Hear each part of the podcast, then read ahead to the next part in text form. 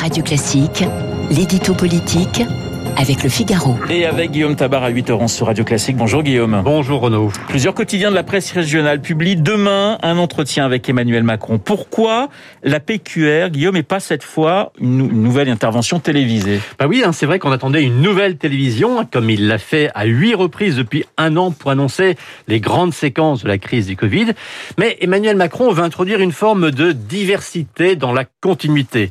L'exercice allocution face caméra dans son bureau à l'Élysée, mobilisés flanqué des drapeaux français et européens, présentait peut-être le risque d'être un peu répétitif. On a vu, euh, par exemple, avec les conférences de presse de Jean Castex, comment un même format sans cesse répété pouvait avoir un côté lassant. Alors, c'est vrai qu'en général, Macron parle à la télé et le lendemain, la presse commente. Eh bien là, c'est l'inverse. Il parle dans la presse et on va ensuite en parler sur les plateaux télé. C'est pas mal, hein, diversité dans la continuité. Ça fera un joli slogan politique. On attendait aussi cette expression plutôt la semaine prochaine. Guillaume, y a-t-il eu une accélération du calendrier présidentiel? Oui, hein, entre la fin de cette semaine et au plus tard d'ici à dix jours, avait même dit euh, le chef de l'État mardi soir euh, à quelques maires.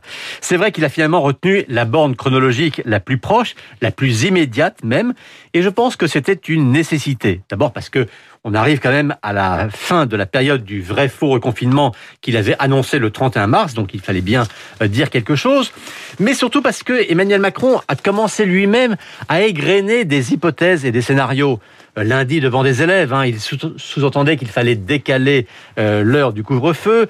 Mardi, il expliquait devant des maires le principe de rouverture différente selon les territoires en fonction du taux de circulation du virus.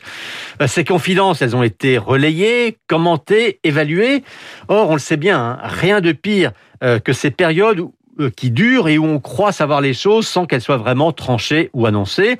Il se crée une attente et un flou qui sont anxiogènes car l'attente est ressentie comme une preuve de tergiversation. Autrement dit, il ne fallait plus attendre, et donc c'est pourquoi Macron parle dès aujourd'hui. Est-ce que c'est le rôle, est-ce le rôle du président de la République de détailler euh, lui-même les modalités, le calendrier des, assouplissements? Bah, C'est vrai qu'on peut se poser la question, hein, mais c'est ainsi.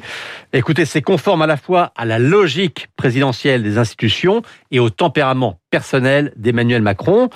Euh, c'est la parole du président et elle seule qui est attendue et qui est crue, ou en tout cas qui fait foi. Et ce qui est en jeu, c'est quand même la confiance des Français. Et c'est pas simple, hein. au moment où le ras-le-bol des contraintes euh, bute sur une situation sanitaire qui reste tendue. Le propre du chef de l'État, hein, c'est d'être finalement le seul à avoir une légitimité sur l'ensemble des volets de cette crise sanitaire, économique, sociale, psychologique, scolaire et autres.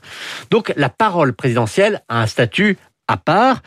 Et son autorité suppose aussi une forme de rareté. Mais euh, même si euh, les grandes interventions sont espacées, euh, on a compris que la rareté, ça n'était pas vraiment la marque de fabrique d'Emmanuel Macron. L'édito politique signé Guillaume Tabar.